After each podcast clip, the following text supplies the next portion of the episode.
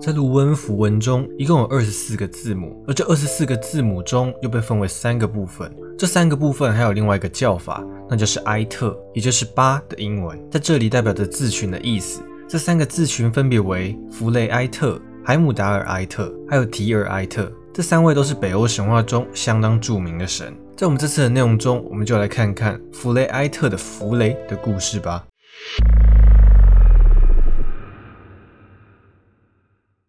一般弗雷常见的形象为手握一把胜利之剑，一头极尖的卷发，身旁常伴随着一只野猪或骑着野猪出现。弗雷是华纳神族首领尼奥尔德的儿子。当初与阿萨神族交战后，他和父亲以及妹妹被当作人质来到阿斯加。到了这里，弗雷受到阿萨诸神的欢迎，被封为丰饶之神。而由于华纳神族对性的看法非常开放，所以近亲之间也可以有肉体关系。因此，相传他和他的亲妹妹弗雷亚有肌肤之亲。弗雷在华纳海姆也是战神。到了阿斯加后，他成为了太阳神、丰饶之神，司掌甘露、阳光和大地的果实。他是夏日的金色阳光和温暖细雨的人格化。阳光与雨水让人间的作物得以生长，让牲畜得以繁殖。他给天下苍生最大的恩惠，为了人类的福祉，无所不用其极。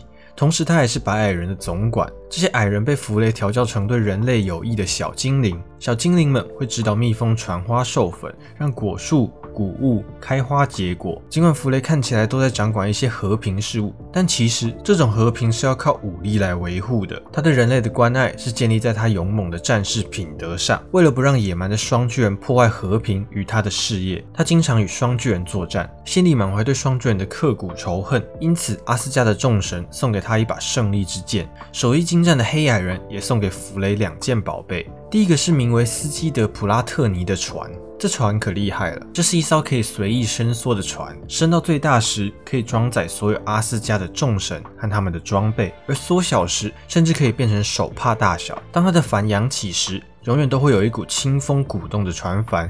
让它可以航行于海上或陆地。另一个宝贝则是浑身金毛的野猪古林博斯蒂，意思是金毛猪。它的嘴是拓荒的利器，金色的毛发可以放射光芒，让人间五谷丰收。野猪的金鬃一方面象征着金色的阳光，另一方面则象征着地面成熟的五谷。弗雷的战车由这头金毛猪提供动力。当这战车在清晨的天空驰骋时，野猪的金毛便散发着耀眼的曙光。好奇是人类的天性，神亦如此。在阿斯加，奥丁的至高王座，只有奥丁和妻子弗雷加才有资格入座。对于没有权利和机会坐上宝座的神来说，奥丁的宝座是致命的诱惑。你要知道，坐在这个宝座上可是可以看到整个世界的。有一天，奥丁离开阿斯加，弗雷就偷偷的坐上宝座。起初，弗雷四处浏览，觉得除了视野特别开阔外，没有什么稀奇好玩的。可正当他纳闷为什么奥丁经常在宝座上痴痴的到处看时，他的目光转向了极北的双巨人之国。这一看可不得了，弗雷看到了一位曼妙的女巨人葛德正在庄园散步。美丽的她不知道正在对谁微笑着，她的微笑就像春阳一样，让弗雷感觉通体舒畅。因此，弗雷对她一见钟情。可当他打听到这个美女是双巨人的女儿时，便不抱太大的希望了。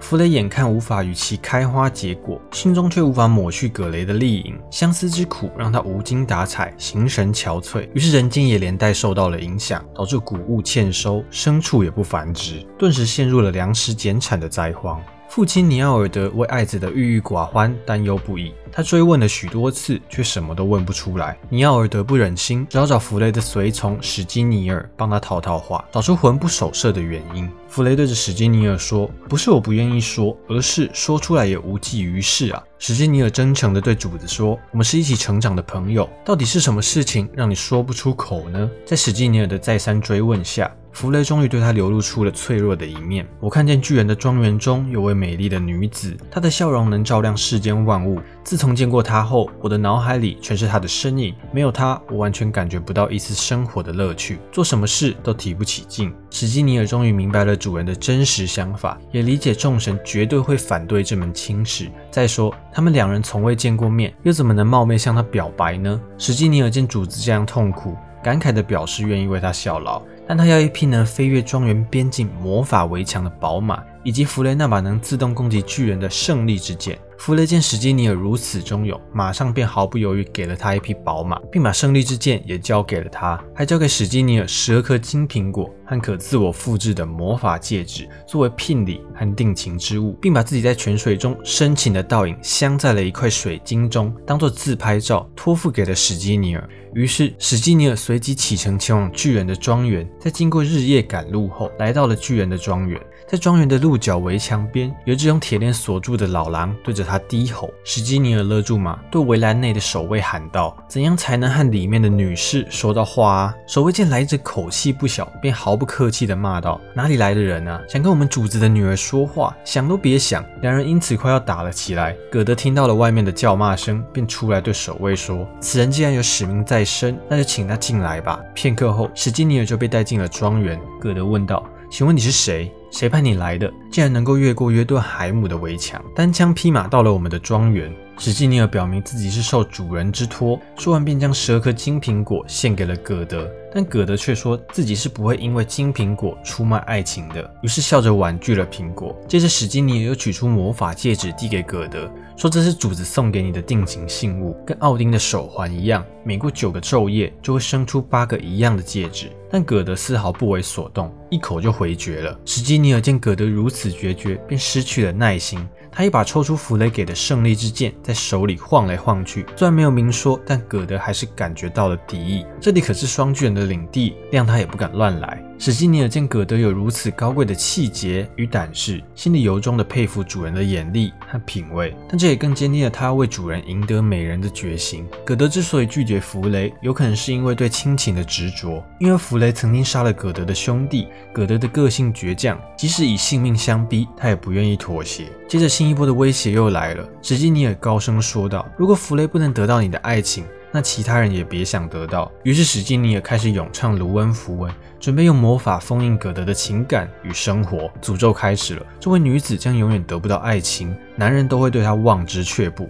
而丑陋和衰老将会永远伴随她。听到自己将会带着丑陋的容貌孤单的死去，葛德的内心已经开始动摇了。于是史基尼尔马上掏出印有弗雷面容的水晶给葛德看，并说道：“如果你愿意回复我主人的心意，我马上就能解开你身上的诅咒。”葛德害怕衰老，更害怕不能享受爱情的甜蜜，于是只好半推半就答应与弗雷见面，并收下了使者的信物——胜利之剑，把他留在约顿海姆。史基尼尔立刻赶回去给主子带好消息，而只有葛德虽然被迫与之结婚，但幸运的是，他们的婚姻相当美满幸福。弗雷是保佑谷物丰收的神，金毛野猪用嘴拱地教人类耕耘，因此弗雷夫妇也被视为肥料之神。天空中的极光，据说就是葛德的青春焕发出来的。可惜的是，胜利之剑被留在了巨人国，让神主在诸神黄昏中与巨人交战时，少了一件极具威力的武器与几分胜算。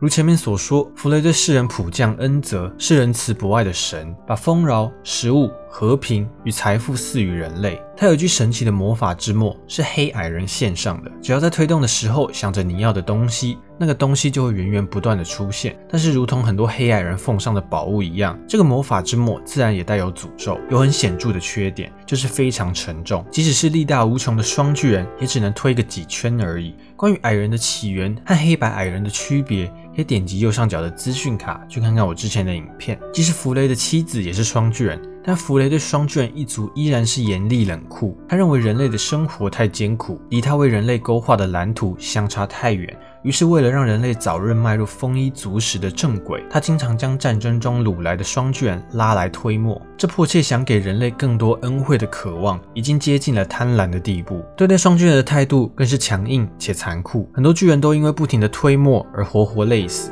即便这样，弗雷还是经常因为魔法之墨的停转而苦恼，因为没有任何一个双巨人能够一直推磨。有一天，他从祈求他庇佑的商船上得到了两个力大无穷的女妖，她们体型巨大，而且据说力量比双巨人族还强大。经过一番研究，发现她们竟是历史悠久的古老魔族后裔，其古老程度甚至比尤米尔还要久远。阿萨诸神都不知道他们的出生来历。弗雷把他们绑在魔法之墨上，命令他们不停转动。为了不让他们有些许停歇，弗雷还派史基尼尔在旁当监督。随后，这两位女妖为世人磨出了黄金、丰收与和平。期间，只要女妖一停下来，就会遭受鞭打。而不管女妖磨了多久，弗雷都不满足。直到女妖最后实在精疲力竭，任凭史基尼尔怎样抽打都退不下去了。其中一个有气无力地说：“弗雷，我们磨得够多了，既然我们能推动这么多圈，你就应该知道，我们比任何生物都强壮得多。”另外一个女妖接着说。我们是历史比神族，甚至比双巨人都还古老的魔族后裔。在以前，古老的双巨人和火巨人都还只是我们的仆役。